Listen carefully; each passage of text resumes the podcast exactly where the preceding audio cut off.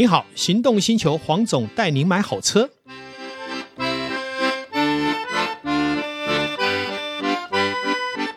黄总带你买好车，今天再度来到线上，跟大家来聊幸福时光室。大家好，大家好，哎，我是导叔导哥座。其实哈，我为什么这一集要特别跟黄总聊这一个不一样的东西呢？而是我有一次啊，在黄总的 FB 里面，我看到黄总竟然有剖石头，当下吓了一跳说，啊，原来黄总的生活中石头是一个占这么大的部分呢、啊。那为什么会对石头特别有感觉呢？是因为早期大概在一二十年前吧，那个时候，哦，应该说二十几年前哦。那个时候可能台湾还有一些那种在卖欧米亚给的一些工艺品，嗯嗯，那有时候他会卖一些台湾的石头，是。啊，比如说什么年糕玉啦，嗯、或者是说什么墨玉啦等等这些东西。嗯、那那个时候这些东西其实也真的不是单价很高，于是就会收藏了一些。那从此以后对石头就会有莫名的喜欢，甚至也会去注意到说，哎，有没有人在玩这些东西？那正好看到黄总玩这个，收藏这个，而且黄总收藏的。玫瑰石，哇，每一件看起来都是非常的漂亮，而且非常的吸引的。所以今天要一定要请黄总特别来跟我们聊一下石头这件事情。我们说玩石点头啊，玩石头的人就是要让玩石点头啊，就是石头有没有带给你生活的乐趣啊？会其实应该这样讲哈，呃，这个呃，我们常说。这个保暖的三餐的思淫欲啊，嗯，好，有吃饱了，你才会去想要做其他的事情，嗯，那不管是玩石头或玩收藏，其实也是这么一回事，哦，是。而且老实说，我也不是只有玩石头，其实我一开始是在某一个机会学习了这个珠宝的鉴定，哎，是，也开始玩一些翡翠啊，嗯，呃，这个白玉啊，是是，后来甚至于玩日本古美术。那当然也开始就接触到了像玫瑰石，嗯，甚至于后来的雅石，是好，那这些都是带给我生活里面很大的乐趣。那相对我认识，因为玩这些东西而认识的朋友更多，嗯，它是附加的价值。而这些朋友呢，他的学识涵养、收藏的丰富，更是我所不如，所以我就有多了一个什么生活的面向去学习。反而透过这些更扩展的关人际关系与视野，这样应该这样讲。我们的生活周遭，因为职业的关系，可能我就是跟车商、跟车媒在一起。可是这个在我的生活圈里面还是太窄了。如果因为我今天喜欢了石头，喜欢了珠宝，我是不是会接触一些珠宝界的人？对，接触一些文艺界的人，对，玩石头的人，对。那是不是可以让我的生活面向更宽更广？是我们常常说，我们会常常呃会觉得无聊。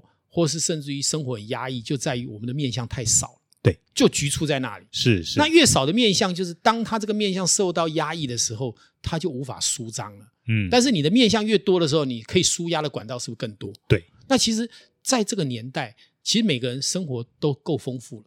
好，那衣食也都无缺，缺的是什么？心灵的慰藉。嗯，好，甚至于是我们所谓的呃舒压。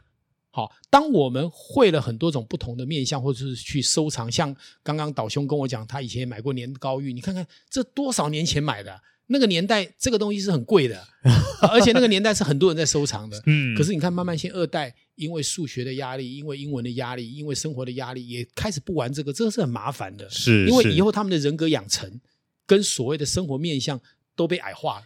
因为有时候我会觉得那是一种美的鉴赏，是没错。因为你买进每一样的收藏品，都是要付出代价，对。那你自然会做一件事，去研究，会去问，对，会去学习。第一次买的跟你买的到第一百次，那东西绝对是截然不同的。嗯，你回头回去看，以前怎么会买那么丑的东西？那这不是以前的东西丑，是因为你学习，你成长，你精进。嗯，你想想看，一件事情不管它付的代价有多少。它能让你成长精进，它就值了。对，我们很怕什么？诈骗集团是啊，因为拿了你的钱，你还不整成长，你还不精进，你因为你被骗了。对，可是你买任何的产物，包括艺术品，嗯，其实都会让你有成长精进的空间。嗯，这是为什么我乐此不疲的原因。哦，那黄总，我发现一件事情，其实在我看你的 FB 的过程里面，我发现你对玫瑰石似乎有特别的偏好，对不对？呃，应该是说在收藏的初期，玫瑰石是好入门的。嗯，因为玫瑰石是颜色石，对，它很容易因为它的红色被吸引了，它的紫色，甚至于它的纹路，嗯，会吸引你。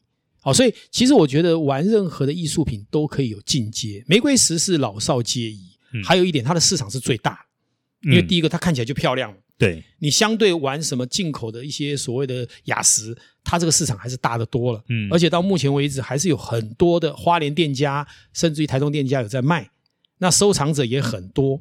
当然，我也是有收了大概两三百颗。嗯，好，那这两三百颗比起那些收藏多的人，那真是九牛一毛。我知道有几千颗的，好，甚至有好几万吨的原石的人哈。嗯，那但是对我来讲，我就是一个兴趣，嗯，那在我收藏的过程里面也学到很多，嗯，虽然付了很多的钱，但是也可以从前辈身上学到怎么去赏一颗石头，嗯，它的意境在哪里，那个都是会增加我们生活面向的一个乐趣。是是，哎，那黄总就我所知道的，其实以台湾的玫瑰石来说，它要分好几个产地，是对。那在这种状况下的话，它每一个产地的特色是不是会不一样呢？台湾很有很有意思，它是这个欧亚板块跟的那个菲律宾板块挤压产生的，对，所以它是高压高温成型的哈。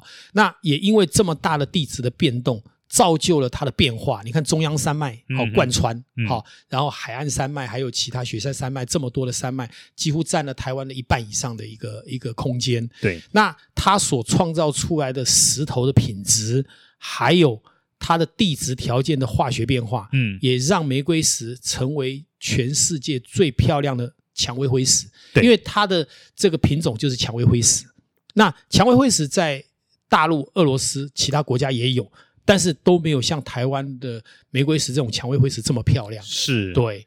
目前你刚刚提到的几个，因为它地质条件不同，它产生的色泽纹路就会不同。嗯，比方说以利物系来讲啊，它的玫瑰石就比较淡彩一点，好，浅浅淡淡，好，有点这个所谓的呃初级的美女，嗯嗯，淡雅，嗯，好。那但是呢，来到这个所谓的三站溪呢。哦，那个红就非常浓艳哇！哦，甚至于是这个红中之王，嗯、对不对？嗯、那像我们讲的这个木瓜溪呢，也有很多很漂亮的纹纹路，好，还有它的这个折纹，好，因为它地质的变化大，然后当然它的红也很娇艳，好，就是每一个地形跟地质会形成它不同的玫瑰石的原石，对，而且很有意思的哦，玫瑰石啊，如果在路上给你碰到，你也不会把它捡起来。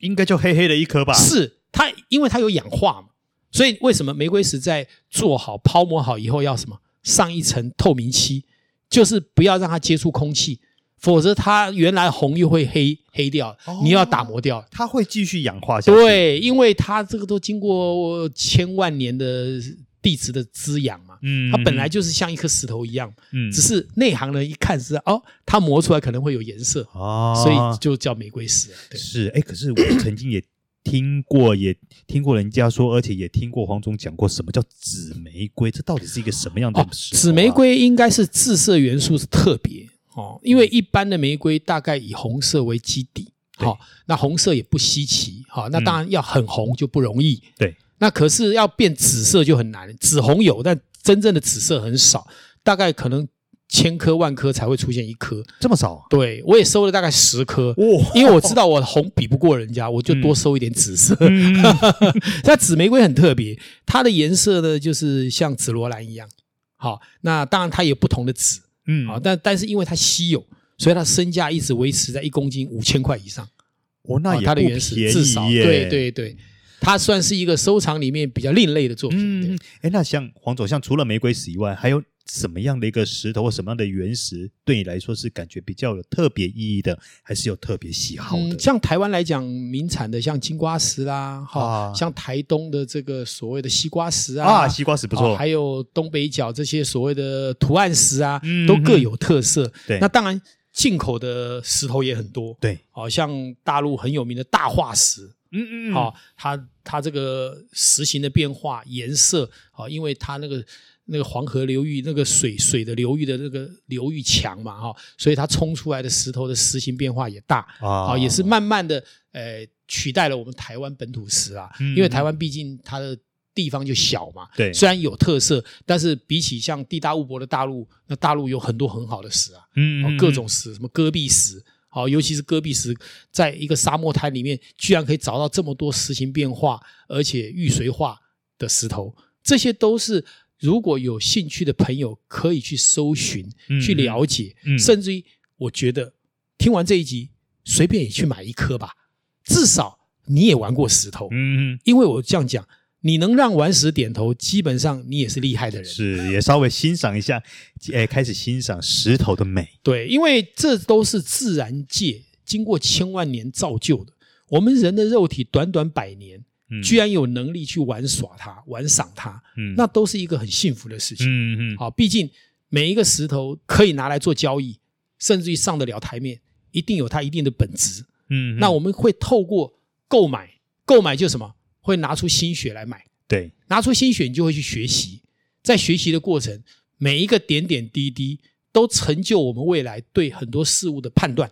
比方说，嗯，玩石头的人很注重什么？布展，嗯，所以每一个玩石头的人家里一定很会装潢，因为他知道这个石头要摆在哪一个地方，哪一个位置，跟另外一个石头的交汇点在哪里，后面要摆上什么样的画，摆上什么样的盆景，而且数十。不分家，所以玩了石头你也会玩园艺，玩盆景，像我也玩了一些。嗯、那这样子，你是不是整个面相就不一样？嗯，你在进到家里去布置的时候，我相信你的看法也会跟一般没有经过训练的人是不一样。是，没有听完黄总这么说，我突然觉得玩石头也是一个很大的坑呐、啊。哦，是没有错。所以为什么说多看多听，不要马上买？嗯，但是买个一两颗。几百块、几千块的，我觉得无伤大雅。是，因为你不入手，你永远不会进去。对，如果你今天看到一个你喜欢的，你也先不用去问别人，价钱不高就买下来吧。买下来你会把玩嘛？对，把玩过程里面你会找到一个，哎，这个其实还不是我的第一优选，我还想要找。哎，这个时候你会去入选一个上万的东西。嗯，哎，到了一万的东西，你就觉得说，哎，这个好像还不够。哎，我看到二十万、三十万，你不要以为你会随便花二三十万。当你会买二三十万的时候，你其实已经是有点内行了，已经开始进入了那个世界，懂得去找对的作品。嗯，那这个时候的所谓的乐趣，又跟你初学是不一样。是，哎，那黄总在节目最后，我很想问一个问题，是就是说，嗯、像其实台湾也有很多很漂亮的石头，比如说像什么台湾蓝宝啦等等之类的。是可是在这几年，我们在市场上越来越少看得到，原因是因为不开采了吗？还是没有了呢？呃都兰山应该还是有一些矿权的哈，那不开采也有可能，但是呢，现在还是有一些矿脉在哈，那也有一些原矿在留在人家手上，但是我觉得要价都稍微偏高了。对，那它其实就是所谓的蓝玉髓。哎，对，那其实，在印尼啊这些地方也有，所以其实有很多是从进口的来取代它。嗯，那当然，都兰山脉它产的这个蓝玉髓呢，有它的特色，但是也相对它的破碎带会比较多。嗯嗯嗯，哦，所以它其实也不见得比印尼的好保存。